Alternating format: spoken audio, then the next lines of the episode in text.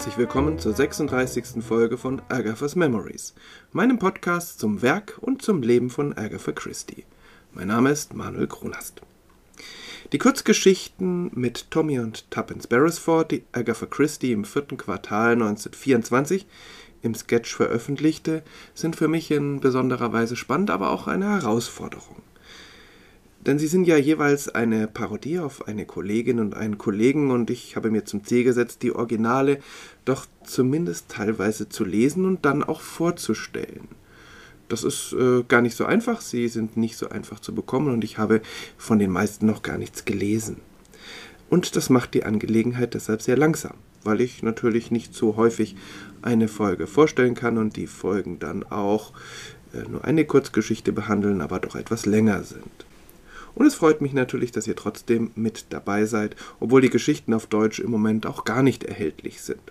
Auf der anderen Seite sind dann die Begegnungen mit vielen neuen Büchern, die manchmal gar nicht so meins sind, manchmal aber wirkliche Entdeckungen und wo ich Lust habe, einfach bei diesen Autorinnen und Autoren noch weiterzulesen. Leider sind die Werke dann in der Regel deutlich schlechter erhältlich als Agatha Christie's Werke. Auf Deutsch ist es sowieso hoffnungslos. Heute stelle ich eine Kurzgeschichte vor, in der Agatha Christie nicht nur einen Mehrfachgiftmord und dessen dramatische Auflösung schildert, sondern sie parodiert auch einen Detektiv, der im Verdacht steht, ein Vorbild für ihren Hercule Poirot gewesen zu sein. Es ist auch die erste Geschichte, in der die Parodie nicht nur von Tommy an Tuppence weitergereicht, sondern schließlich ganz aufgegeben wird. Eine Geschichte, die von dem humorvollen Beginn in eine wirklich grausame Mordgeschichte umschlägt und Agathas Ermittler-Ehepaar zumindest zeitweise gründlich den Spaß verdirbt.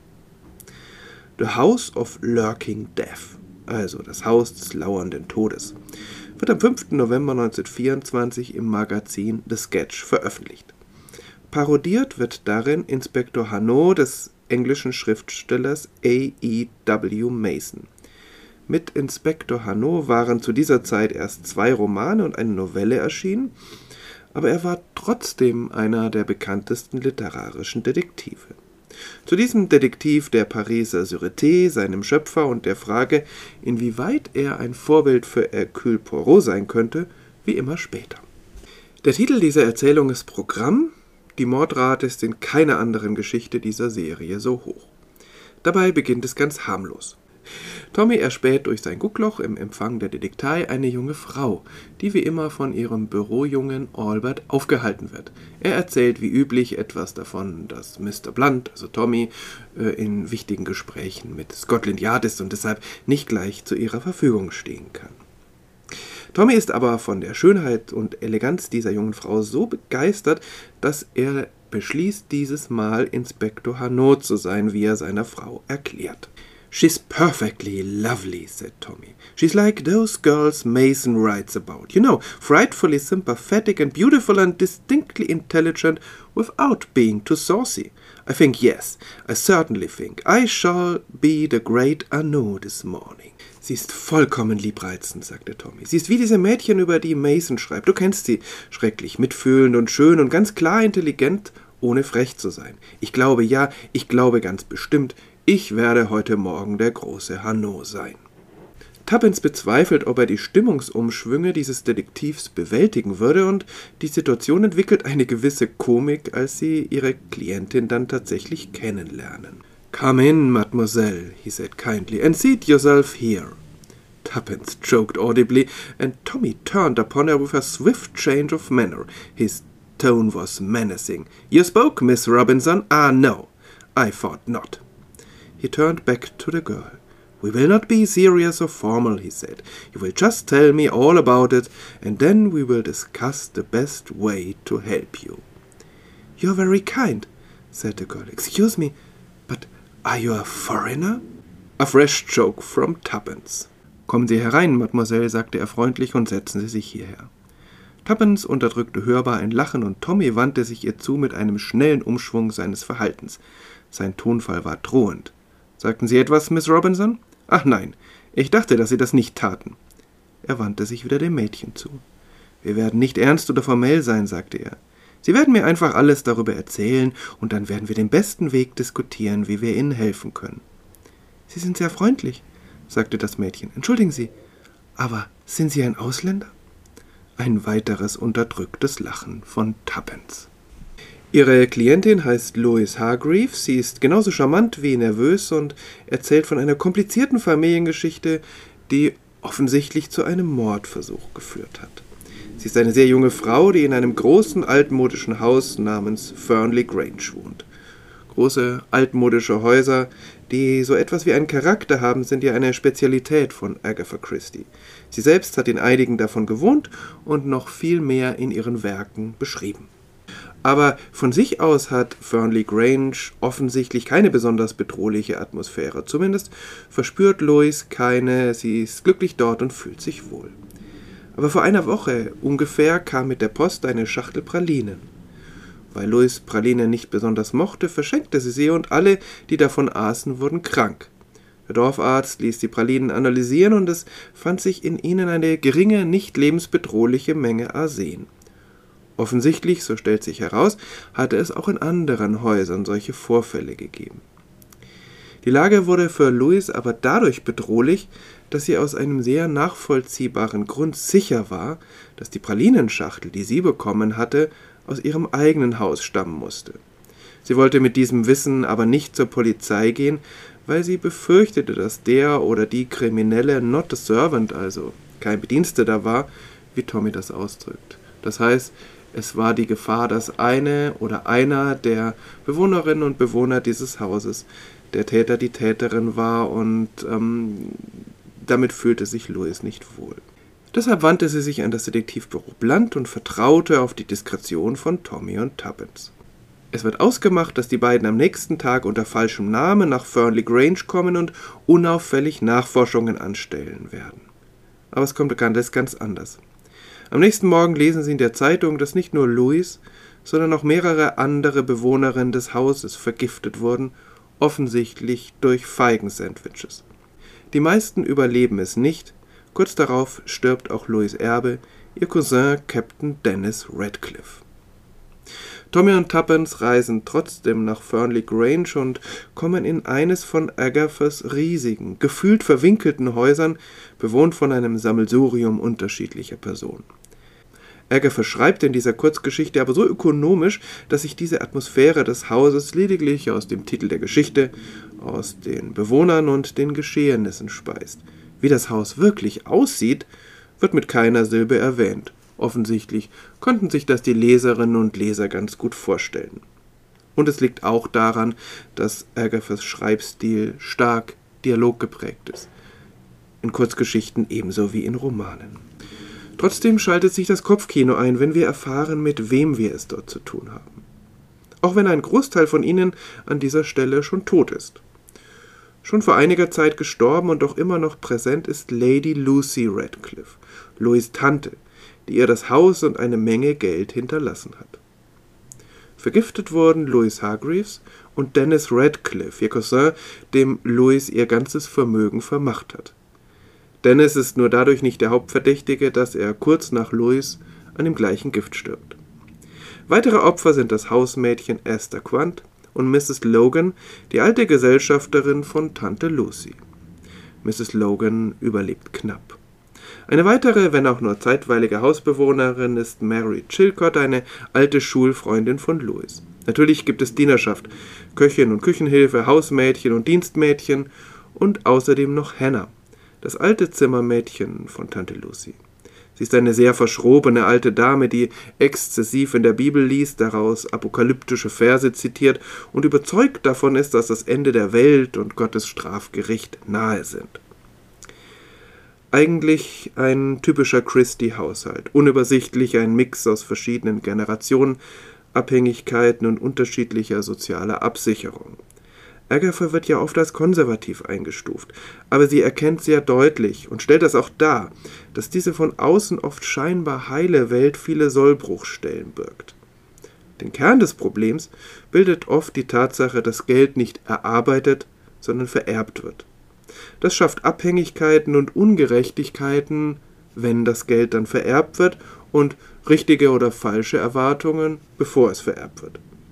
Gerade junge Frauen werden oft zum Spielball solcher Strukturen. Ich glaube, wenn es verboten worden wäre, Geld zu erben oder zu vererben, hätte diese von Agatha Christie geschilderte Welt deutlich anders ausgesehen.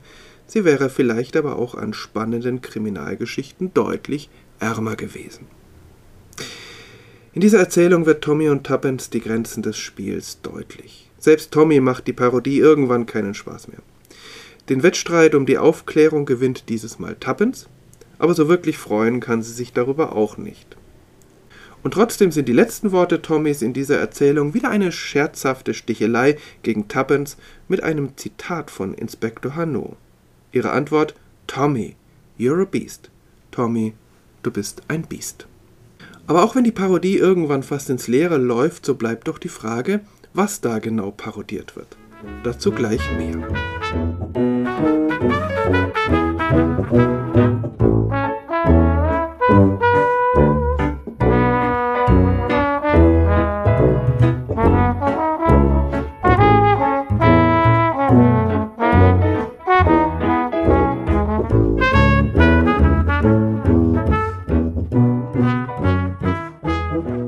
Alfred Edward Woodley, kurz A. E. W. Mason, lebte von 1865 bis 1948.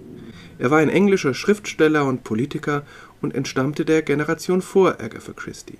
Das merkt man seinem Schreibstil auch an, finde ich, ohne dass das irgendwie wertend gemeint ist. Denn um das schon mal vorauszuschicken, den Roman mit Inspektor Hanno, den ich gerade in den letzten Tagen gelesen habe, At the Villa Rose, kann ich auf jeden Fall empfehlen. Mason hat nicht nur Kriminalromane geschrieben, nicht einmal hauptsächlich. Heute noch am bekanntesten ist sein Abenteuerroman The Four Feathers, die vier Federn, der mehrmals verfilmt wurde, das letzte Mal 2002 mit Heath Ledger und Kate Hudson. Inspektor Gabriel Hanot von der Pariser Sûreté taucht zuerst 1910 eben in At the Villa Rose auf danach noch in vier weiteren Romanen, einer Novelle und einer Kurzgeschichte. Es ist also kein besonders großer Kanon, der sich dann auch noch über eine lange Zeit erstreckt. Den letzten Roman, den veröffentlichte er nach dem Zweiten Weltkrieg. Aber trotzdem gilt Inspektor Hanno als erster großer literarischer Serienpolizeiermittler. Denn bis dahin dominierten in den Serien die Amateure wie Sherlock Holmes, The Old Man in the Corner, Dr. Thorndyke oder natürlich Hercule Poirot. Trotzdem hat auch Inspektor Hanot noch viel von Sherlock Holmes, obwohl er äußerlich und vom Wesen her deutlich als dessen Gegenbild konzipiert ist. Denn auch er ist nicht wirklich ein Teamplayer und er ist sehr von seiner Genialität überzeugt. Einen entsprechenden Ruf hat er auch. Und es gibt einen Watson, nämlich den Geschäftsmann im Vorruhestand Julius Ricardo. Ein Engländer übrigens. Hanno ist stämmig und breitschultrig und neigt zu Gefühlsschwankungen. Er kann freundlich zugewandt und verlässlich sein, er bezeichnet sich selbst als Big Newfoundlander, als großer Neufundländer. Im nächsten Moment, besonders wenn er sich über eine Bemerkung Ricardos oder eine Dummheit eines Untergebenen ärgert, kann er laut schneidend und wirklich verletzend sein. Letztlich verbirgt er unter all dem auch eine große Unsicherheit. Er ist auf seinen Ruf als brillantes Genie angewiesen und er hat große Angst, dass dieser Ruf Kratzer bekommen könnte. Fehler zuzugeben fällt ihm überhaupt nicht leicht, aber letztlich übernimmt er diesen Fall, obwohl er im Urlaub ist, weil ihm die beteiligten Menschen wirklich wichtig sind. At the Villa Rose spielt im französischen Kurort Aix-les-Bains und im nahegelegenen Genf. Wie so oft bei Agatha Christie ist das Setting ein Oberschicht-Setting und fast stärker noch zeigt Mason die Brüche dieser heilen Welt. Denn die Hauptpersonen sind fast alle unglücklich in dieser Glitzerwelt. Da ist Madame d'Auvray, die in der Villa Rose erwürgt aufgefunden wird. Das Motiv scheint klar, es ist ihre gigantische Juwelensammlung. Leider haben die Verbrecher die Juwelen nicht gefunden, weil Madame d'Auvray sie zu gut versteckt hat. Madame d'Auvray ist eine sehr reiche Dame. Ihre Herkunft ist nicht ganz klar. Sie ist leichtgläubig, vor allem abergläubisch, dabei aber großzügig und ich würde mal sagen, einfach eine gute Frau. Das wird aber von vielen ihrer Mitmenschen als Schwäche ausgelegt und ausgenutzt. Madame d'Auvray ist besessen davon, mit großen Frauen aus der Vergangenheit in Kontakt zu treten. Damit ist sie ein Kind ihrer Zeit.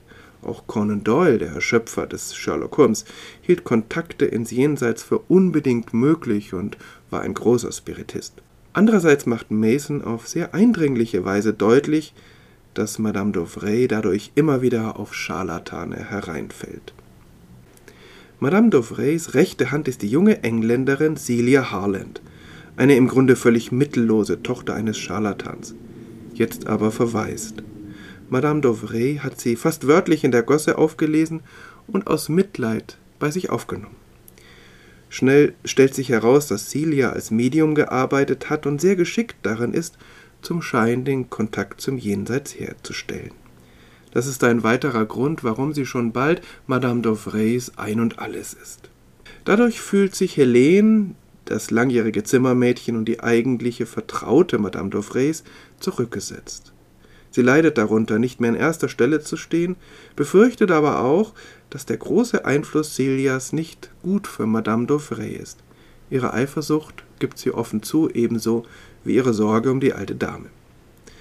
Als Madame d'Auvrays Leiche gefunden wird, wird auch Helene gefesselt aufgefunden und Celia ist verschwunden.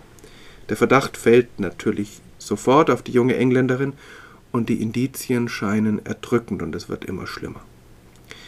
Henry Weathermill, ein junger Engländer, ist mit Celia verlobt und bittet Inspektor Hanot, den Fall aufzuklären. Henry muss aber mit ansehen, wie jedes Detail, das ans Tageslicht kommt, den Verdacht gegen Celia verstärkt. Das sind die Hauptpersonen. Natürlich gibt es auf Ermittlerseite noch verschiedene Randfiguren, die aber nicht mehr sind als Randfiguren. Und es scheint eine Verbrecherbande zu geben, die hinter dem Mord steckt, aber im Haus selbst muss es zumindest eine Verbündete oder einen Verbündeten gegeben haben. An dieser Stelle ein kurzer Einschub. Immer wieder habe ich in den vergangenen Wochen erzählt, dass die Autorinnen und Autoren, auch Agatha Christie zum Teil, sich wahrscheinlich unbewusst der zeitgenössischen antisemitischen Stereotypen bedient haben.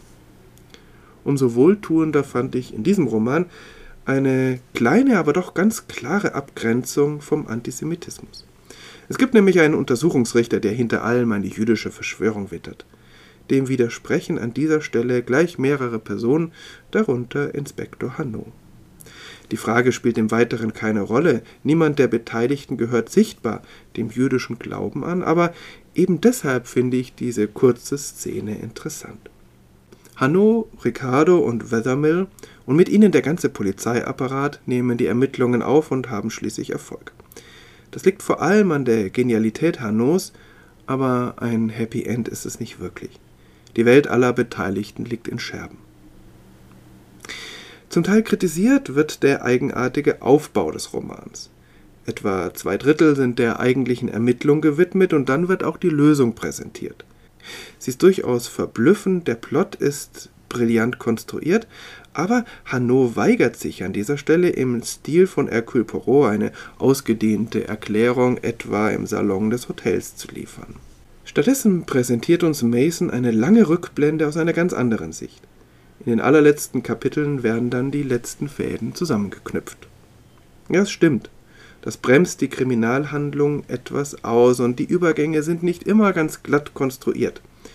Auf der anderen Seite sind diese Rückblenden unglaublich interessant und sie sind ganz wesentlich für das Verständnis der Charaktere. Sie verstärken noch die Tragik mancher Schicksale, die perfide Grausamkeit des Verbrechens macht sie aber stellenweise wirklich schwer zu lesen. Selten sind Menschen in Kriminalromanen so böse geschildert worden und anderer dieser Bosheit so ausgeliefert. Das Verbrechen ist hier ganz sicher kein Spiel. Gerade dadurch passt auch die Parodie, ich würde eher sagen die Hommage Agatha Christie sehr gut. Denn auch Tommy und Tuppence merken, dass Detektivarbeit nicht einfach nur Spaß bringt. Ansonsten gibt Tommy in der ganz kurzen Szene am Anfang die Stimmungsschwankungen Hannos durchaus treffend wieder. Schließlich gibt es mehrere wörtliche Zitate. Zunächst der Satz I am the captain of the ship, mit dem Hanno rechtfertigt, dass er seinen Mitstreitern Dinge vorenthält. Und er illustriert damit ziemlich gut seinen autoritären Führungs- und Ermittlungsstil. Genauso gebraucht ihn dann Tommy, aber dann übergibt er die Leitung an Tuppence mit den Worten You shall be the captain of the ship. Und ganz zum Schluss die kleine Stichelei Tommys in Tuppences Richtung ist auch ein Zitat.